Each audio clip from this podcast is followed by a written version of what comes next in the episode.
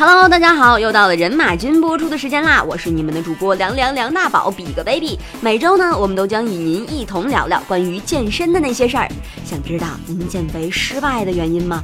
想知道如何减肥才真正有效吗？想知道怎样安排饮食才能让锻炼效果事半功倍吗？想了解更多的健身知识，与您喜欢的教练面对面交谈吗？欢迎大家关注我们的公众号“人马君”，与我们进行亲密互动。当然，你也可以选择关注我们的微博和微信订阅号“人鱼线 vs 马甲线”，了解健身信息。也欢迎您向我们投稿哦。人马战队陪你与脂肪撕逼到底。今天呢，我们要与您一起分享的是人马君问和答：瘦肚子做卷腹好呢，还是摇呼啦圈好？呃，都不好。老规矩，今天呢，Big Baby 继续选出了本周大家在公众微信号上提出的一些问题，其实都是比较有趣，而且都是很入门级的问题。如果说您也有接下来我所说的疑问，那你就得赶紧竖起耳朵仔细听喽。好了，马上开始。第一个问题，有人问啊，我跑步之后觉得膝盖疼，或者脚踝疼，小腿前部疼，为什么呢？怎么办才好呢？回答：跑步后各部位的疼痛啊，这件事情应该说是可大可小，但的确是值得注意的。一般来说，如果确定自己是因为长时间不运动之后开始跑步，那么就属于肌肉突然被牵拉而导致的肌肉酸痛，可以很明显的分辨出这类疼痛并不属于关节和骨骼，所以一般呢不需要特殊的处理，充足的休息之后，疼痛就会减轻了。但如果说你的疼痛发生在膝盖、小腿、大腿、脚，踝等部位，而且疼痛持续，那就需要引起重视了。这类疼痛很有可能是因为不正确的跑姿、不合适的跑鞋，甚至是跑道，或者说你的身体本身就有一些隐性的疾病，千万不能掉以轻心，甚至勉强自己继续跑步，一定要先去看医生做全面的检查。当然，我也不是医生啊，记得在运动中有任何身体问题不适的话，先去寻求正规医院医生的帮助才是正经。下一个问题，有人问做力量训练，比如卧推、飞鸟时，做到最后第三组或者第四组的最后几个动作做不动了，该怎么办呢？实际这种情况还是很常见的。以卧推为例，嗯，比如自己的十二 RM 是五十五千克，但做到最后一两组的后半段时就会觉得吃力。这个时候呢，您可以采取两种办法：第一个减重量，第二个休息几秒之后再继续。那举一个例子说明，你的训练计划是卧推五十五千克的四组，做到第三组第十次的时候觉得非常吃力，那这个时候你可以把重量下调到五十或者五十二点五千克，继续做完，嗯，最后的两次就可以了。那第四组也不需要重新的加重量，呃，继续用五十千克或者五十二点五千克做完美的第四组就可以了。此外，如果自己觉得吃不消的时候呢，也可以停下来休息几秒，再一鼓作气的继续做完。下一组呢，也可以把动作的间隔拉大，给自己一点时间。那至于实际上你选择哪一种呢，就可以视情况而定啦。但是我一定一定要提醒你，无论如何选择，这种情况下需要遵循的原则就是保持动作的。标准性，千万不要为了逞强冲击重量而使动作变形，这样不但无法有效训练，更容易受伤，得不偿失哦。下一个问题。有人问说，这个运动的时候不能戴隐形眼镜是真的吗？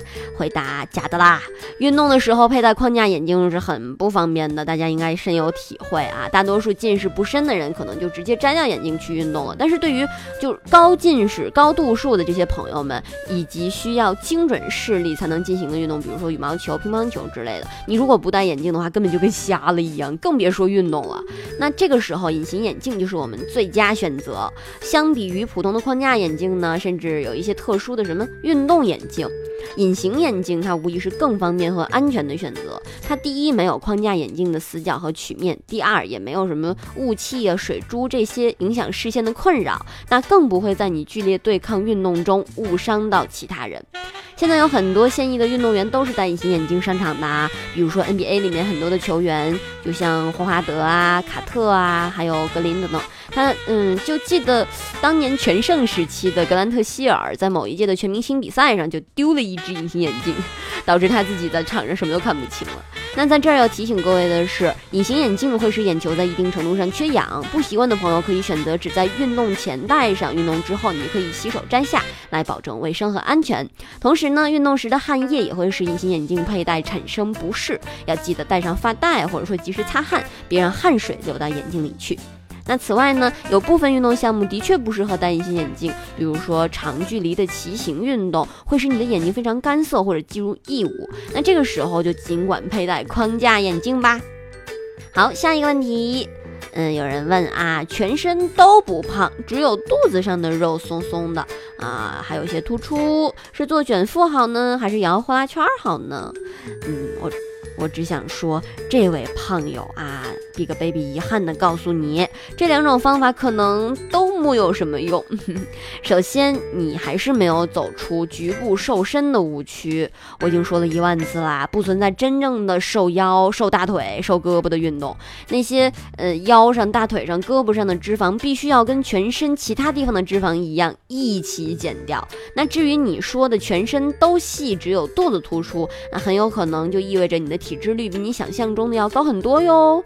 那么现在你更紧迫的任务，并不是做几个减负、摇几个呼啦圈，而是开始进行有氧和无氧结合的减脂运动。其次呢，再来说一说卷腹和呼啦圈。我们经常见到很很多姑娘，哎呀，好羡慕马甲线呀，于是下定决心，我要锻炼，我要练，我要好好的练。二话不说，每天先做上几十个卷腹，接下来也没别的了。朋友们，我再说最后一次啊。马甲线显度它有两个要点，第一个体脂率要低，第二腹肌要有一定的形状。可是大部分人连一都没办法做到，那你不管做多少卷腹，效果也是微乎其微的。呼啦圈也是如此啊，它的确有锻炼腰部的功能，这是没错，但是它强度太低了，经常有很多高手他一转能转两三个钟头都不停。这样的运动量，你得转多少才能看到那么一丢丢的效果哟？哎，好了好了，来来来，抬头看黑板，划重点了啊！不存在哪胖减哪这一说，许多运动呢只是局部练，就是锻炼它局部的肌肉，但是在你的体质真正下来之前，作用也是微乎其微的。你就别想着说什么简简单单我就瘦了，脚踏实地才是正经。下一个问题。刚开始健身，为什么只有头几次练完之后，第二天肌肉酸痛，以后就不痛了？是没有练到位吗？回答：嗯，这儿还是想纠正一下一个误区啊。运动后第二天你肌肉酸痛，并不是我们通常所认为的乳酸堆积，因为乳酸早已经在你运动之后的几小时之内就已经代谢完了。这种症状的学名叫做延迟性肌肉酸痛。是训练导致的肌肉纤维损伤而引起的疼痛，但是你的肌肉本来就是要通过训练损伤才能恢复成长，这个就是属于正常的现象，所以不要害怕啊。那很多人就觉得说，嗯，训练之后我一定要酸痛才能表示出我练到位了，但事实上跟我们之前讲过的什么出汗，我记得哦是出汗不能用于衡量运动效果是一样的，你不是说你出的汗越多你就练得越累，也不是说你练完之后肌肉越疼你就练得越。到位。延迟性肌肉酸痛也不是训练效果的决定性衡量标准。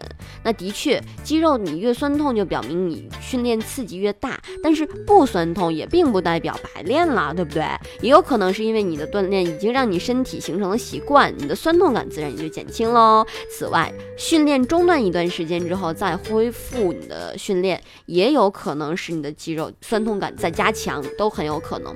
所以说呢，延迟性肌肉酸痛它并不是什么坏事。也不能完全的代表什么，但是总会有朋友觉得，哦，我要酸上酸爽才过瘾，那么就记得经常变换训练的方法，让你的酸爽来得更猛烈些吧。